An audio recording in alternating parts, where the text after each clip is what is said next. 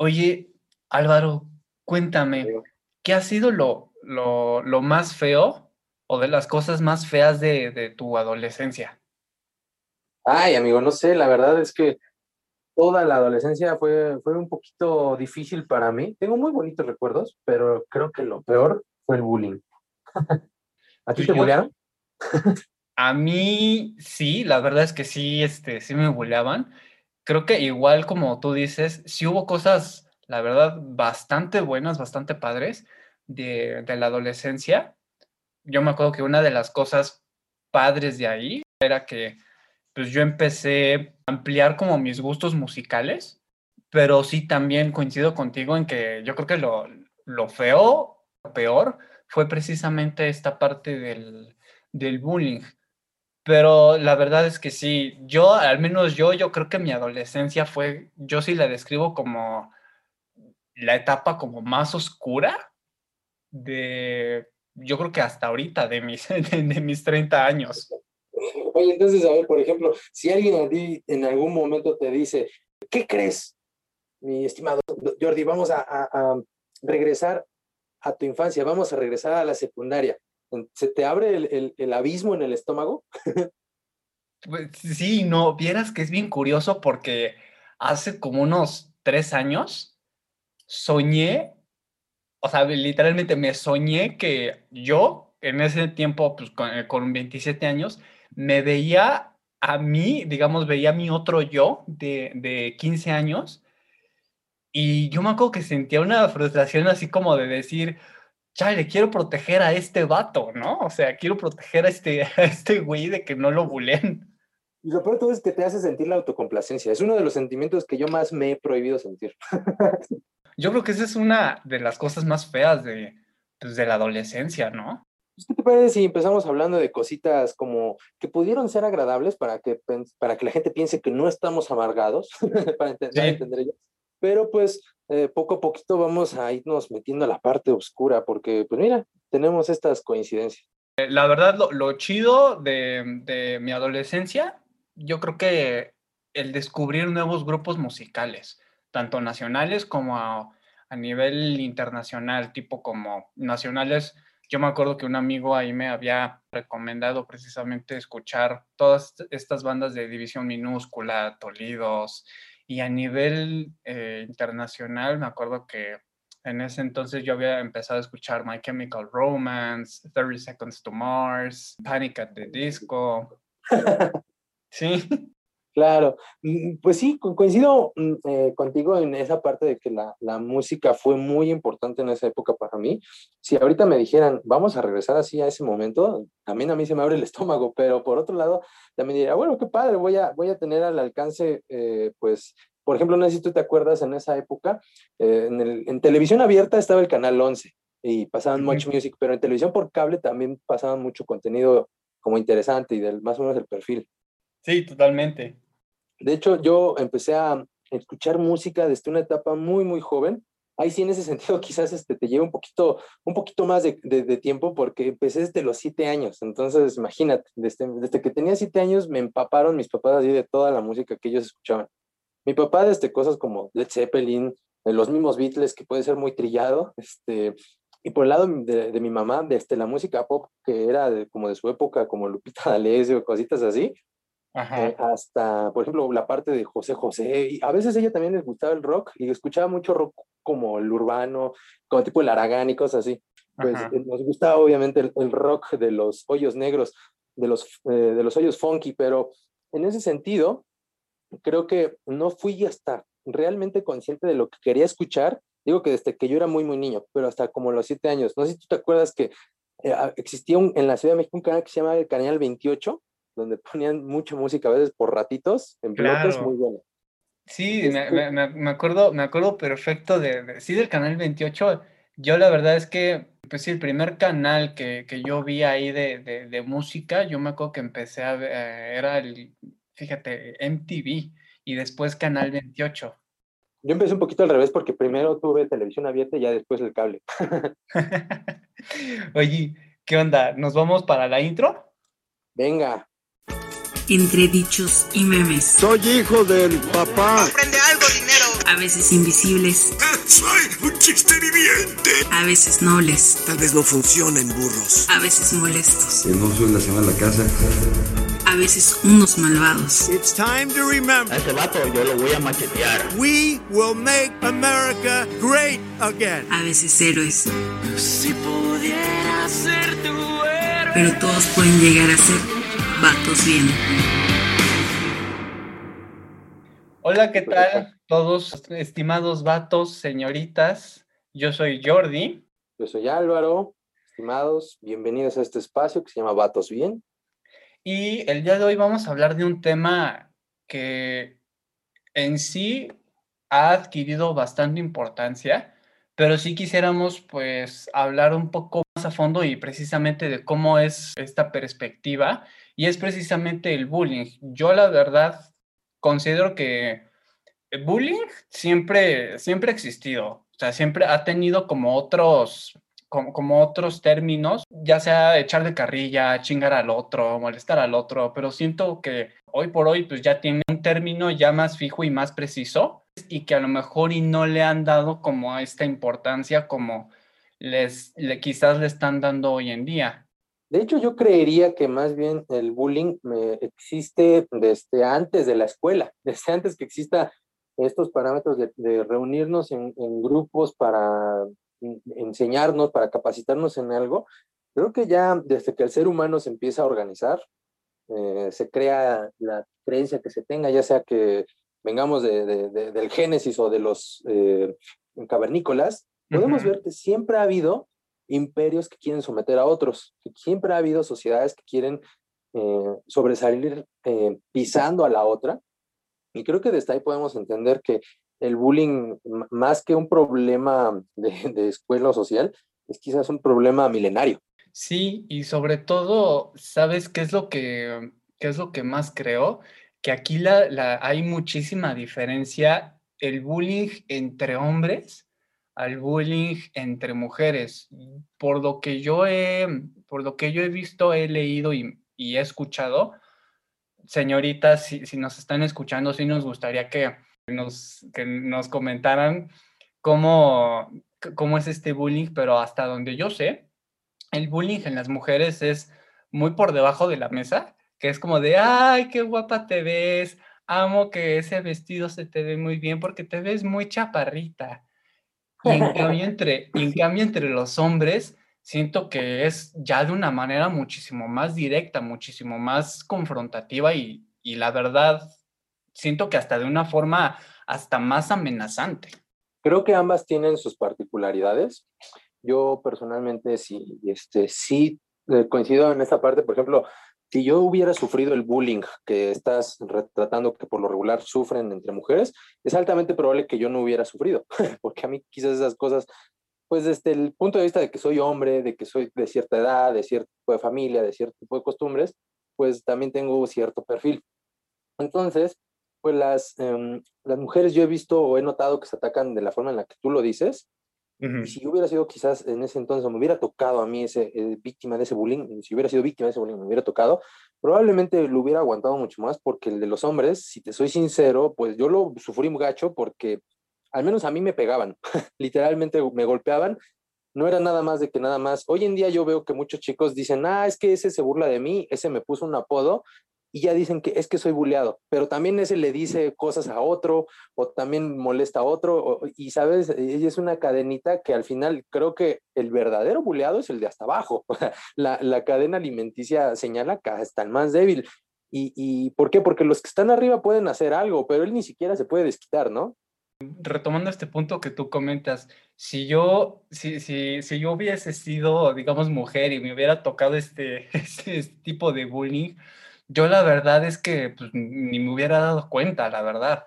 Y, en cambio, a mí en cuanto al, en cuanto al bullying, porque sí, a todos nuestros, eh, nuestros escuchas, sí, yo también eh, sufrí de bullying. Eh, aquí a mí no me tocó que, que, que me eh, sí que me golpearan, no, pero sí eran obviamente estas, pues estas miradas, ya sabes, que, que te intimidaban, que me llegaron a, a aventar cosas, Yo me acuerdo que hubo también por ahí que eh, me dejaban eh, dibujos o letreros ahí en la mochila y ya sabes, ¿no? Al- ya al llegar ahí a casa, cuando abres la mochila para sacar los, los cuadernos de pues, la tarea, ahí me encontraba precisamente el dibujo, me encontraba la notita, ¿no? Sí, está, bueno, yo te entiendo en ese sentido, porque aunque eh, yo creo que, eh, no sé, mm, en ese sentido puedo yo decir, me- me- a mí me pegaban y era bien gacho, porque pues yo sí en algún momento hasta llegaron a decir, ya no le peguen en la cara porque su mamá se da cuenta. O sea, llegaron a decir eso, ya no, ya no le peguen en la cara, porque su mamá se da cuenta. Entonces, por otro lado, porque alguna vez llegué también todo morado del brazo, de que todo el mundo me dio así, mi mamá, pues evidentemente no se iba a quedar callada. Ajá. y pues era, era gacho, era fea para mí esa época, sobre todo también porque en esa época mis papás estaban mudando de casa y ellos se fueron, me dejaron con mi abuela. También en, en la casa de mi abuela, pues tú sabes, no es el mismo ambiente a veces que, este, pues, que estar con tus papás, que estar con, tu, con tus hermanos, con, con la gente con la que siempre estás en casa.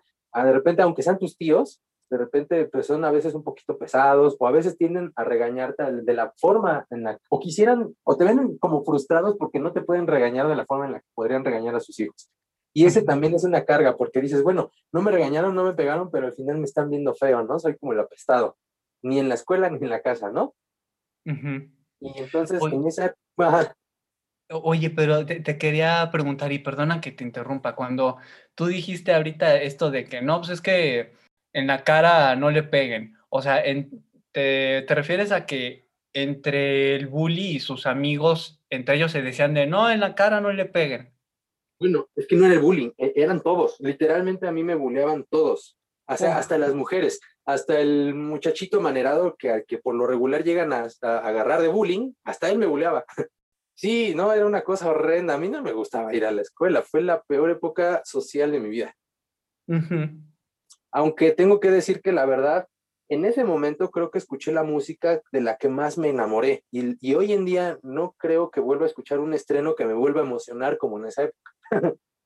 De hecho, yo, yo me acuerdo que también hubo un punto donde mm, pues, no, no era tan fan de ir a la escuela, pero fíjate cómo, cómo es de, mm, de, fuerte esta parte de, lo del bullying, porque yo la verdad era ya tanta presión, ya tanto acoso que, que yo llegaba a sentir, que hasta incluso, fíjate qué grueso es.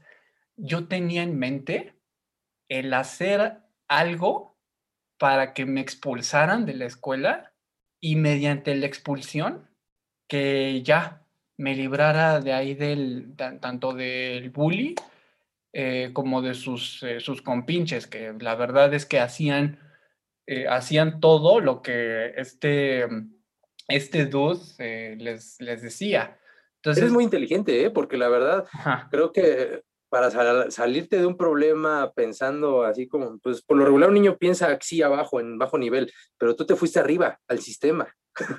Sí, pero, pero, pero es, eh, yo, yo me acuerdo que era una presión así enorme, ¿no? Que, que incluso la verdad es que yo, yo la verdad es que sí sentía que ya me estaba, me, me estaba desbordando ya. A mí me pasó algo muy similar. Llegué a, me acuerdo que una vez, este, uno de mis compañeros, eh, me decidí ir con él caminando de, de donde yo estudiaba, que era una secundaria muy parecida a la que sale en Amarte Duele. Ah, no, también, bueno, sí, también, pero más bien me, me quería referir a Perfume de Violetas. Oh, es buenísima esa. Hace cuenta una secundaria así. Así yo, Ajá. cualquier persona que esté en Ciudad Nezahualcóyotl y que vaya y que conozca la, la 209, el Emiliano Zapata, sabe, sabe a qué tipo de escuela me refiero.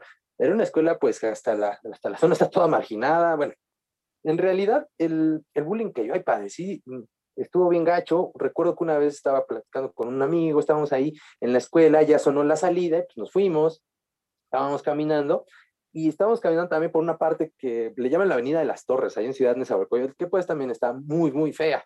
Ah, Y en ese entonces estaba todavía más fea. Ahorita ya se arregló bastante y aún así. Pero bueno, el- la calle donde yo estaba caminando estaba muy sola y de repente un- el compañero con el que estoy me, me dice, tengo un picayelo, ¿quieres que te lo enseñe? Y yo dije, no. Uf. Y después yo le dije, no, no, no, ¿por qué? ¿Para qué? no, pues no sé qué, a ver, a ver tu suéter. Y me empezó así a saltar, me empezó a amenazar con que me iba a hacer algo. No y yo le manches. empezaba a dar mis cosas. De repente hubo un, un momento en el que él se descuidó y me eché a correr, me metí a una tienda, temblando así horrible. Ajá. Tuve que hablarle por teléfono a uno de mis tíos para que fuera por mí a esa tienda. Pues sí, ya, ya llegué a la casa, ya. De hecho, a partir de ahí también comenzaron a tenerme más paciencia este, en, en la casa de mi abuela. Mm, sí estuvo feo porque incluso una, ah, una semana entera no, no podía yo dormir a gusto porque apretaba los dientes. O sea, no podía yo dormir si no, si no apretaba los dientes. Y eso no lo hacía inconsciente porque cuando estaba en mi casa, yo me sentía muy tranquilo, muy relajado. Aún estando en la casa de mi abuela, yo sabía que podía prender la televisión y me aguantaba y escuchaba música. A mí me encantaba el radio y pues era como mi, mi mejor amigo el radio en esa época. Eh, y, pues sí, yo llegaba a la casa, tocaba base y ya me libraba de todo, pero en la noche no sé qué soñaba que apretaba los dientes y amanecía con un terrible dolor de cuello. Lo que queremos exponer sí es en sí nuestras, nuestras vivencias, pero también recuerden que hay diferentes tipos de bullying. Hay sí bullying físico como el que tú viviste, Álvaro. También hay bullying que obviamente está y, y está directamente relacionado con el bullying psicológico, que es precisamente esta parte de los comentarios, el que te estén lanzando estas miradas de burlonas, ya sabes, el que obviamente te estén incluso mediante la intimidación, no física, sino eh, esta intimidación como yo lo expuse hace rato de lo- los recados, o si no sé si te llegó a pasar a ti, pero también es bien sabido que mm, vamos a suponer que el bully escribe a- o hace un dibujo, ya después lo dobla y ya después es así como de, oye, pásaselo, pasa, pásasele el recadito y ahí te lo van pasando y ahí te van llegando los, los papelitos. Ese también es una intimidación, entonces ese es un tipo también de, de, de bullying psicológico. Peor, amigo, me pasó en el trabajo. Pero ¿Neta? Sí, en, en- en un, en un trabajo en el que tuve, en el que todo el mundo fue muy respetuoso, incluso la misma persona que me hizo eso, pero en ese momento sen- sí sentí que realmente ya era algo como que me estaban viendo específicamente feo a mí. No sé si era una cuestión de, de- de clasismo o, o de, o de- no sé, porque también me, me ocurrió en un círculo de personas al que yo no pertenezco en general, ¿no? A, a nivel económico, porque yo intelectualmente puedo sentirme muy del mundo de un montón de gente, pero en cuanto a varo, pues no. Entonces, no sé, no sé qué era, a lo mejor estaba muy acomplejado de eso y a lo mejor fue lo primero que pegó, no sé qué haya sido, pero en un, en un, eh, en un trabajo en el que tuve, justamente de medios, uno de mis compañeros que también conmigo en algún momento salió al aire y cotorreamos, y de hecho, algunas ocasiones que de repente me lo encuentro en algún evento, en alguna fiesta, nos saludamos muy bien y ¿cómo has estado? Que no sé qué, ¿no? Pero en ese momento se, sentí horrible porque yo hice de buena forma, de buena gana, unas caricaturitas de todos los, de todos los compañeros que teníamos, ¿no? En el lugar. Ajá. Y las puse en un pizarrón que teníamos. Y yo dije, ah, pues está chistoso, estoy como amistándome con todo el mundo y estuvo chistoso, a todo mundo le gustó. Ujú. Cuan- Y yo no hice mi caricatura, evidentemente yo no quería, este, este, como, ¿sabes? Ser juez y parte en ese sentido. Y alguien más dibujó una caca y Ajá. le puso Álvaro, así. Y, Uf. y dijo, ah, este eres tú. Y yo, "Ah, ja, ja, ja". Yo dije, ah, pues qué trans, o sea, yo acá amistosamente quiero eh, hacer eso y de repente me dicen eso. Yo sí me sentí humillado, sobre todo porque aparte no lo borré, no lo quise quitar, yo lo dejé ahí todo el tiempo hasta que alguien más lo borrara. Yo dije, no, pues aguántate, porque pues también, ta- o sea, la- ya has aguantado el bullying de la secundaria, tú has estado en esa, Alma. Esto es nada. Entonces, pero sí es muy molesto en- de ver que otra persona quiere burlarse de ti y, y- de, y humillándote. si somos como muy estrictos en, la- en lo que es la, la parte escolar es bullying, pero en la parte laboral se le llama mobbing, pero Mobbing. precisamente el mobbing es casi igual, solo que es mediante, es un poco más la, la, la, mm, la intimidación o es un poco más el bullying psicológico, que es precisamente esto que comentas de sí de los dibujos, el crear chismes, que a mí la verdad en lo personal me, ah, me, me castran los, eh, los chismes, precisamente es esta parte que, que conforma como tal ya formalmente el, el mobbing. Claro. Pues creo que en esa, mm, Ahí, ahí creo que yo te lo aguanto más, porque también es cosa de cada quien de, de, de aprender a tolerar eso. Ahora, vale la pena que yo aclare que al- algunas cosas del bullying que yo no las justifico, pero aprendí a entender el por qué me bulleaban, en dónde estaba mi error. No sé si esto a lo mejor ayude a alguien que nos está escuchando, pero aprendí a ver que parte de mi error era que en general yo no pertenecía a cierto tipo de humor. Con, con- pues yo la verdad nunca me he sentido muy adaptado, si te soy sincero, siempre he sido muy desadaptado, ¿no? En, en lugares donde pudiera yo sentirme muy, muy, muy acoplado, en realidad siempre siento que hay una razón por la que no pertenezco en general. Y, y tampoco me molesta, si te soy sincero, porque pues no, no, no, tampoco me ha interesado pertenecer demasiado a muchos lugares, ¿no? En general, el peso de ese rechazo no me importa porque tampoco me interesa pertenecer, ¿no? Pero igual, de todas maneras, a- por lo mismo de que no me interesaba pertenecer, tendía a ser despreciativo. Tipo, por ejemplo, recuerdo que una vez un- yo llevé como de, pues sí, para cotorrear con los amigos, llevé una revista, un cómic que mi papá compraba. A él le gustaba mucho el cómic de Spawn. Es buenísimo. Es muy, muy interesante. Él le gustaba mucho ese, ese cómic y un día lo llevé a la escuela como para que, ah, pues, este, yo, a mí me gustaba mucho dibujar. Entonces yo les dije a mis compañeros, ¿quieren que les haga un dibujo de este cómic? Pues se los hago. Eh, algunos cuantos, porque tampoco fue del todo tan mal toda la secundaria. Había unos que otros personillas donde que podía confiar muy bien en ellos. Entonces, pues eh, recuerdo que los de otro grupo de repente voltaron a verlo y me dijeron, con eso se las jala tu jefe, así, tal cual. Entonces, bueno, a mí la verdad no me importa, ¿no? No me importó ni nada de eso.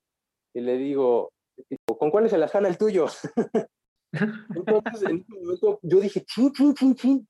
Pero este cuate se rió, porque ahí, ahí noté que su intención no era molestarme, simplemente me quería hacer un comentario tonto y de banqueta ujú. pero pues nada más así, y, y como vio que yo lo tomé como de buena onda, pues, se rió y nos empezamos a llevar bien.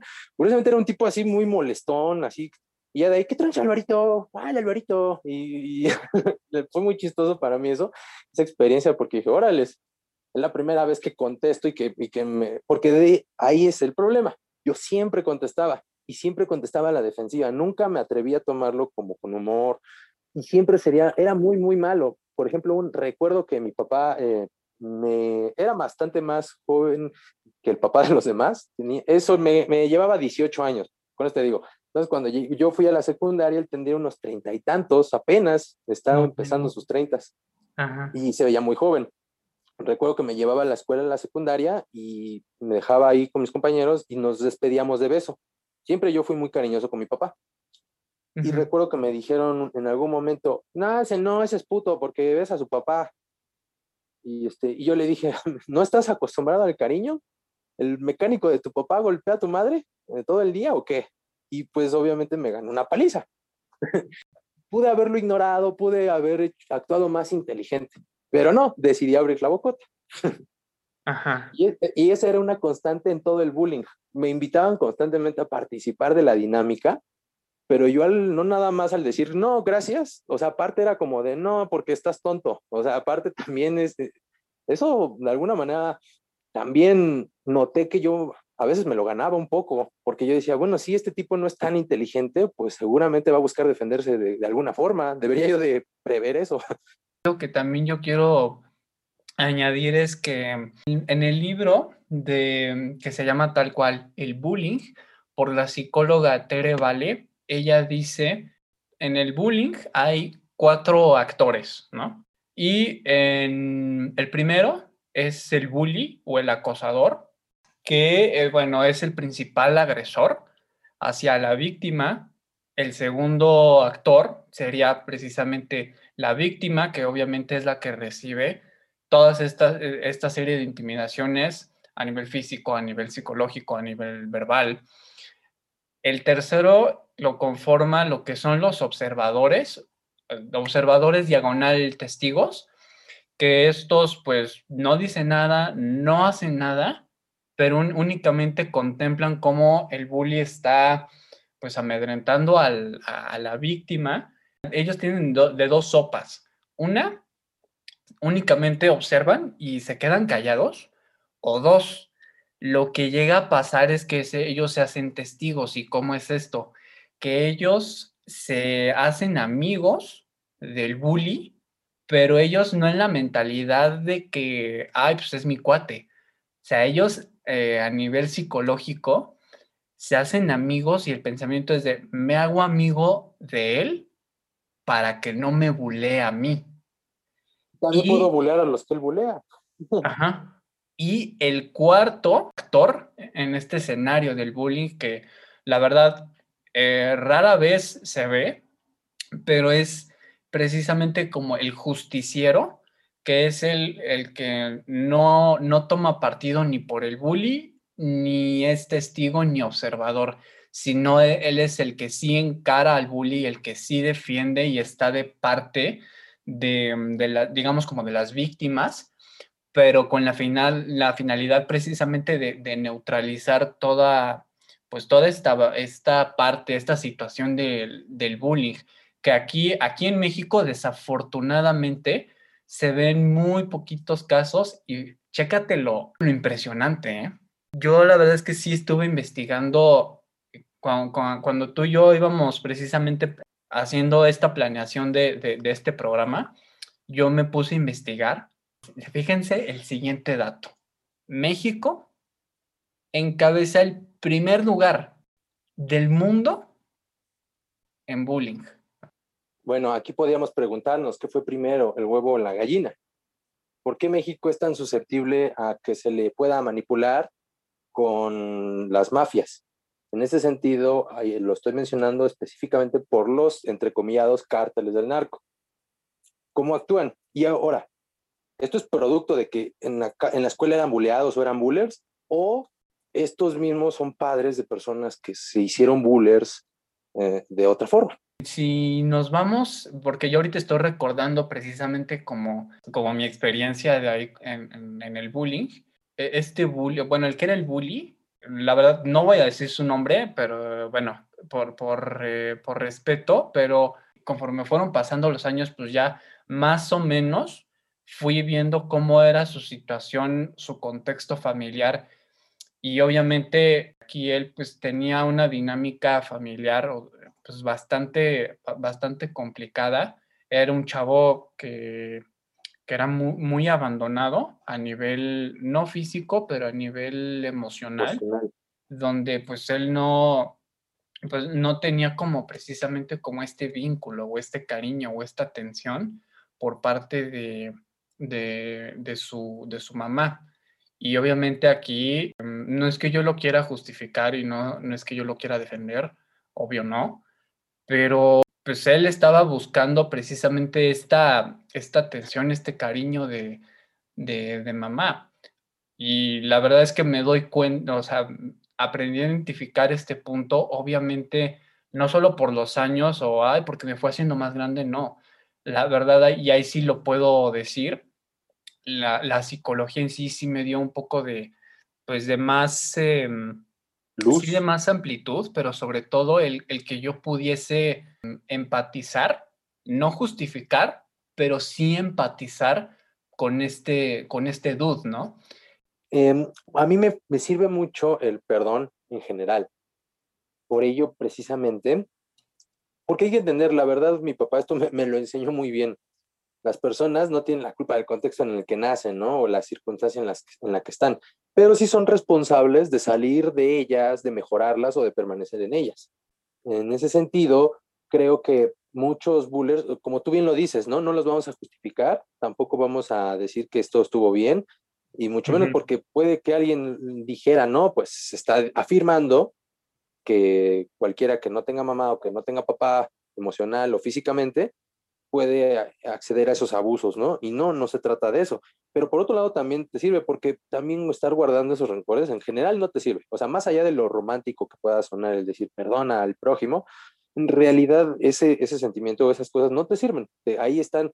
En cambio, si tú avanzas, sí sirve. ¿Por qué? Porque comienzas a ver que esa persona está, es así por una razón y tú evitas cometer el mismo error con otras personas deja tú de que si vas a tener o no hijos para educarlos en ese sentido, sino de que comiences a ver que eh, incluso tú mismo puedes ser parte del bullying sobre alguna situación, ¿no? Cuando, por ejemplo, alguien trata mal al que le sirve las palomitas en el cine, eh, cuando alguien trata mal de la gasolina, cosas así en general, pues ahí es en donde la sociedad estamos reforzando todo esto. Porque ¿qué pasa? Llega esta persona a su casa, no sabemos si tiene o no hijos, si hay o no menores en su casa y proyecta todo esto con ellos. Y ya sea de forma directa o indirecta, estos menores también reciben esto. Es decir, hay que entender que somos una armonía en este, en este mundo, en esta ciudad. Lo que yo me doy precisamente pues cuenta de, por parte de, del bullying es que mm, en sí también, eh, y nuevamente recordando, ¿no? Que, que te gustan unos cuatro, no, sí, como cuatro o cinco años. Eh, yo me acuerdo que me habían, había ido a una fiesta de uno de mis mejores amigos y ahí yo me, encuentro a uno de los, de, los amigos de, del bully, ¿no? Y la verdad es que yo no me lo esperaba, pero él se acercó a mí y me dijo, oye Jordi, pues este, perdón por todas las chingaderas que, que yo te, te hice en, la secundaria. Ese hecho, la verdad es que yo en lo personal lo considero que, que él precisamente sí fue consciente de lo que hizo, pero sobre todo que pues que se hizo, eh, digamos, no es que se haya hecho responsable, pero el hecho que haya concientizado y que él haya eh, visto que realmente no fue su intención, eso la verdad, al menos yo en lo personal, eh, para mí eso vale oro, ¿no? Y muy curioso, fíjate cómo, cómo son las cosas ahorita, esto que, que, que, comentaste y esto que, que, yo había dicho de, de los actores de, de, este escenario llamado bullying. Aquí lo curioso es que esto fue en la secundaria. Cuando, cuando yo estaba en la prepa, cuando yo me cambié precisamente de, de, prepa, obviamente una prepa completamente nueva en donde nadie se conocía, yo me acuerdo que hubo un momento, afortunadamente no pasó a mayores, pero hubo un momento, hubo un compañero ahí en, en cuarto de prepa como que, pues, como que quería ser o posicionarse él como el bully, él precisamente molestando a un, a un compañero mío, de compañero y amigo mío que, que conocí ahí. Entonces, la verdad es que yo ahí inconscientemente fue tal cual una reacción que yo ahí tomé la posición de precisamente ser como el, justiciero. Y no es que yo haya hecho justicia en sí, pero... Pero tenías la intención, ¿no? Sí, pero aquí lo encaré yo, pero de una forma asertiva.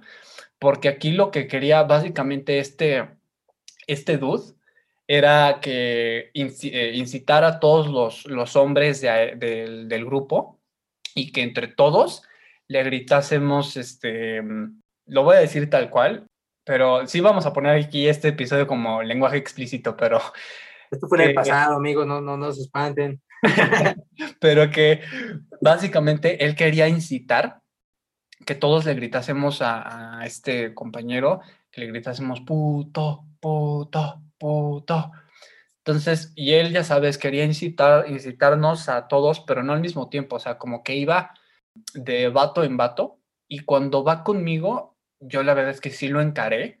Obviamente no con ni con amenazas ni con violencia física, pero sí dije, oye, ¿qué onda, eh? O sea, ¿qué onda contigo? ¿Qué ganas? ¿Te has puesto a pensar qué ganas con eso? Que te reconozcan, o sea, que te hagas precisamente, y si le dije que te hagas más hombre, y dije, no, mi cuate, o sea, no, no ganas nada. Entonces, él la verdad es que sí se quedó pensando y afortunadamente eh, no me dijo nada y también afortunadamente los demás sí le dieron su, sí le dieron por su lado y sí le dijeron como, bueno, no le dijeron, pero sí tomaron esta actitud los demás como de, ah, pobre, pobre idiota, el, que, este dude, ¿no? Que quiso como incitar a todos. Pues sí, sí es una experiencia que creo que lo que tú, tú ocupas una palabra que debe ser más, más común en todo nuestro mm, diccionario habitual. Dijiste asertivo. Es decir, viste en el blanco. Estás buscando analizar la situación, ponerlo en un ambiente al tiempo, ponerlo ni tan frío ni caliente.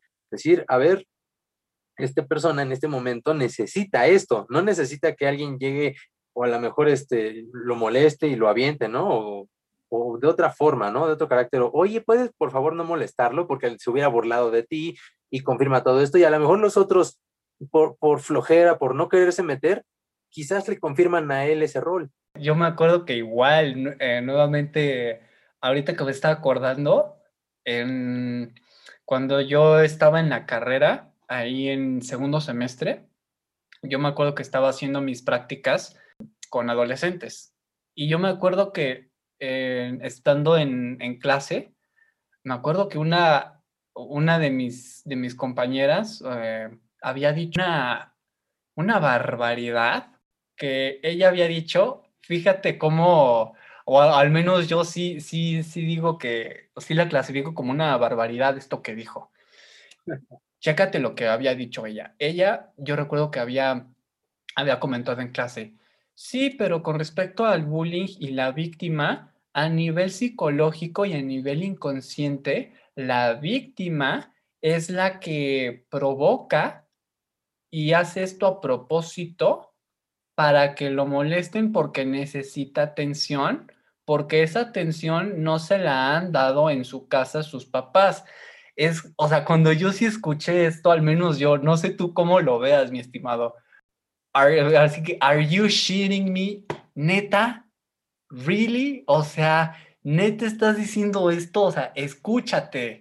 Dios. Mira, sí es una barbaridad. Es una barbaridad porque si ella no lo vivió, si ella no sintió en algún momento que, que una uh, constante mayoría o que una figura específica y amenazante la molestaba directamente y que a lo mejor no podía hacer nada, porque hay gente que puede decir, bueno, me defiendo o no le hago caso y pum, y a lo mejor ahí se acaba el bullying por parte también de, del buleador, digo, de, la víctima. Pero, pero si, si no fue, qué falta de empatía, porque hay muchísimos casos que están sumamente lejos de eso en donde eh, sí efectivamente hay una persona que está falta de atención, pero no es la víctima, es, un, es, es el, el buller. Y sí, con esto, eh, pero también te voy, a, te voy a comentar algo. En algún momento yo también llegué a pensar eso yo, o sea, yo en la misma secundaria, desde entonces yo ya sabía que era un, un hijo de, al, de, de alta, de, que demandaba alta atención. No, me, no recuerdo qué nombre tiene específico, tú me lo dirás quizás, en la pedagogía se conoce más, Uh -huh. eh, sobre los niños que necesitan especial atención. No porque, no más, no menos, pero sí una específica. Uh -huh. Porque a lo mejor el niño tiene, es más artístico o es más matemático y a lo mejor necesita que se le constantemente se hable con él. Y hay otros muchachos, más, otros niños que son más callados, que no necesitan estársele sacando las cosas, ¿no? Uh -huh. Y cuando quizás un niño que habla demasiado no tiene con quién hablar, o está acostumbrado a que en su casa lo tratan bien y le hacen caso en todo lo que dice, aunque no todo lo que diga es aprobado, pero lo escuchan con respeto, de repente a lo mejor puedes decir, bueno, es ahí en donde yo te, yo te comento, a veces yo también les contestaba a mis, a mis compañeros y a veces era solamente por hacerme el gracioso. A veces era, o sea, buscaba en qué cosas pegarles para que los demás también se burlaran de ellos y, y, todo el mundo ya sabía que, o sea, decía esas cosas y se ríen y, y después me decían, tú no aprendes, ¿verdad? o de, y, y, obviamente seguían, me imagino. Sí, a lo mejor esta persona que dijo eso me conoció a mí, ¿no?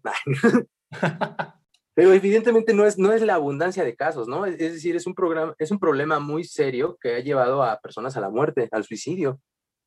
Sí, que de hecho eso es lo, lo bastante preocupante. Y aquí lo que yo sí quiero comentar y obviamente desde el punto de vista, pues yo, yo que, que, soy psicólogo, eh, en cuanto al bullying, o sea, sí, la víctima, la víctima sí necesita eh, la terapia, sí. El bully es el que realmente necesita la terapia. No, ojo, no estoy aquí desestimando que la víctima no necesite la ayuda psicológica, pero el que la necesita más y el que es la prioridad es precisamente el, el bully, el agresor, el, el, acosador, el buller, el, um, el hijo de la fregada, como ustedes quieran llamarle.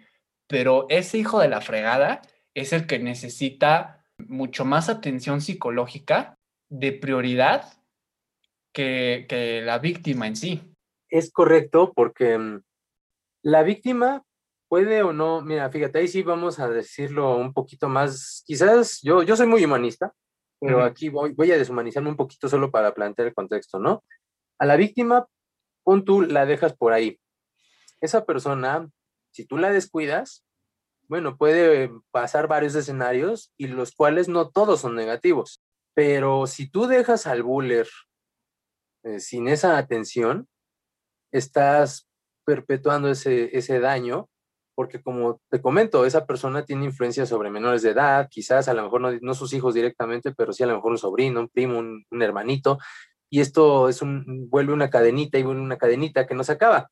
No se trata de terminar la, cadenita, a lo mejor aquí ya voy a sonar un poquito como diría Nietzsche, en el, buscando el Ubersment, buscando el, eh, eh, el, el, superhombre, pero en ese sentido sí tendríamos que a lo mejor decir, bueno, ya vi que, que todo esto es a base de genética, a lo mejor también, eh, digo, la misma psicobiología, no sé tú qué, tengas al respecto que decirnos en algún momento de ella, pero también ha, respaldado esta parte, ¿no? De decir eh, que en la genética se, se, posee también ya una, una, especie de carga y de educación que tiene, eh, que conlleva desde toxinas, conlleva una dieta, no sé cómo explicarlo, evidentemente alguien con, esa, con esas credenciales puede hacerlo mejor, pero, es decir, hay que buscar perfeccionarnos en ese sentido, tanto socialmente, y aquí vamos a poner el ejemplo, ya sea que, como insisto, querramos o no tener hijos, buscar perpetuar el buen ejemplo y no los malos ejemplos. Hasta donde entiendo también esto puede ser hereditario, ¿no? Sí, pero también yo la, eh, la verdad es que conforme a lo que he leído, sí, o sea, sí, sí puede ser hereditario, sí, pero más que nada radica en precisamente la, sí en la educación, pero sobre todo, y si nuestras, nuestras escuchas, nuestros escuchas, en algún momento, si ustedes fueron bullies, si fueron ustedes acosadores, y si ustedes se dieron cuenta, el hecho de que ustedes se den cuenta y que precisamente lo hayan puesto sobre la mesa ahí en, en alguna terapia, eso les va a dar literalmente una gran ayuda y van a literalmente darle un giro eh, de, tuerca para que precisamente no se, que no se transmita a otras generaciones por el hecho de precisamente de estar sí consciente y sobre todo de corregir esto que, que, había sucedido como tal. Eso es a lo que me refiero. O sea, no, no, estoy diciendo que, ah, bueno, como mi papá era bullying, pues ni modo, yo voy a también hacer bullying contigo, carnal, ¿no? Modo, no, no lo decía más por ese sentido, sino por lo que tú dices, ¿no? De que mm, esa, esa estructura mental, todo eso puede tener mejores resultados en el futuro, porque hay que decirlo, a lo mejor sí, yo, yo encontré la luz y me di cuenta de mi situación y yo corregí. Pero a lo mejor y por ahí en algún momento llego a tener un hijo o lo que sea, y, a lo mejor él no tiene la misma suerte de, de, tener esa conciencia luego, luego, o a lo mejor jamás, ¿no? Porque a lo mejor depende de otros factores, independientemente de lo mucho, de, lo, sí, de, lo, de la mucha buena voluntad que se quiera, con la que se quiere educarlo, ¿no? Sí, exacto. Aquí todo radica en que, en, eh, ya sea si tú fuiste eh, víctima, si tú fuiste bully, Aquí básicamente lo que todo radica es en que tú te des cuenta y que tú precisamente te hagas cargo de ti, puedas ir, em, irlo modificando y que obviamente tu, de, tu vida sea más funcional y que esta experiencia del bullying no la veas precisamente como algo que digas, híjole, no, y que te traumes, no, o sea, que, que, em, que generes ahí este aprendizaje y esta no, autocuración, pero que sí esta sanación se dé mediante, obviamente, el proceso de, hablar como tal, ¿no? Y, también de irlo entendiendo, porque yo la verdad, cuando era adolescente, sí le deseaba así lo peor y así a morir a, este, a este bully, a este dude, pero ya hoy por hoy la verdad es que sí, ya, ya puedo empatizar y ya puedo entender por qué lo hizo, ojo, y nuevamente, no justificarlo, pero sí entenderlo. Claro, porque como te digo, no sirve mucho estarse desgastando en estar sintiendo algo que de lo que también la, la otra persona pues también está sufriendo de alguna u otra forma, porque hay que decirlo, el bullying realmente, por eso nos hubiera gustado hablar con un bullying, porque puede que lo que yo vaya a continuación a decir suene un poquito desde un punto de vista de resentimiento y, y para nada, está muy, muy lejos mi intención de ello, pero sí me, nos gustaría que alguien que haya sido buller a lo mejor nos comparta su opinión o nos dijera, yo entiendo que un bullying también se siente muy, muy vacío. O sea, yo, si yo me veo en la, en la situación, recuerdo que en algún momento llegué a ser un poquito gacho con mi hermana, no, no a ser buller, no a ser así, o, o no lo sé, habrá que hablar con ella, pero en ese sentido, pues eh, eh, había momentos en los que no me gustaba cómo me veía en ese sentido, como no deja tú el desprecio, sino también como como amenazante. O sea, me gustaría, hoy lo siento muy bonito, ¿no? Que un animal, por ejemplo, tenga la suficiente confianza de acercárseme a mí y, y por alguna razón dejarse acariciar, porque yo sé que los animales pues son una construcción de confianza y si una persona transmite tranquilidad, un, un, animal lo va a reflejar rápidamente. Entonces, me gusta eso, además de que también me gustan los animales. en ese sentido, me gusta sentir que, que, un animalito tiene la confianza de hasta dormir arriba de mí porque sabe que no le voy a hacer nada, que no voy a atentar contra él. Porque hay animales muy nerviosos, ¿no? Que ven tantito a alguien y, y, se, sí. y se van. Pero hay otros animalitos que pues sí son, o sea, qué confianza te tienen. A mí me gusta eso en ese sentido. Y, y qué feo que alguien no pueda sentir eso, ¿no? Del ser humano porque de un animal es bonito, pero de, un ser humano eh, debe de ser algo eh, que, que, complique, eh, bueno, más bien que implique sentimientos más complejos. Lo que quería precisamente comentar es que todo radica así en, en, en la conciencia en que sanes y obviamente en que lo veas a manera de retrospectiva como tal cual un aprendizaje y no algo que pues que te traume como tal. Vamos eh, a hacer la recomendación pop. Aquí lo que yo quiero recomendar para todos los que, eh, los que están eh, precisamente escuchando esta parte de lo del bullying, pues coincidió, pero les recomiendo muchísimo esta película de Después de Lucía. No sé si tú, mi estimado, quieras añadir algo más a la recomendación pop. Bueno, me gustaría saber por qué la recomiendas, que más o menos que sin spoilear quizás. Bueno, no sabemos. A mí me gustan los spoilers, pero no creo que a todos. eh, pero eh, las otras personas que nos están escuchando puedan entender por qué la recomendación, porque a mí me gustaría, yo no la he visto. La verdad es que es una película mexicana que la protagoniza la actriz Tessa Ia. Básicamente la, mm, la sinopsis eh, de, de, la película habla precisamente de esta parte del bullying, donde aquí el motivo es precisamente para sensibilizar a toda esta gente que ya sea o fue bully o fue víctima o fue mm, testigo diagonal observador. Aquí obviamente esta, esta película pues coincidió con el tema de hoy. Recuerden que la recomendación pop pues no siempre tiene que, va, a tener que ver con, con, el tema. Pero dicho todo esto, nos vemos en el, en el siguiente programa.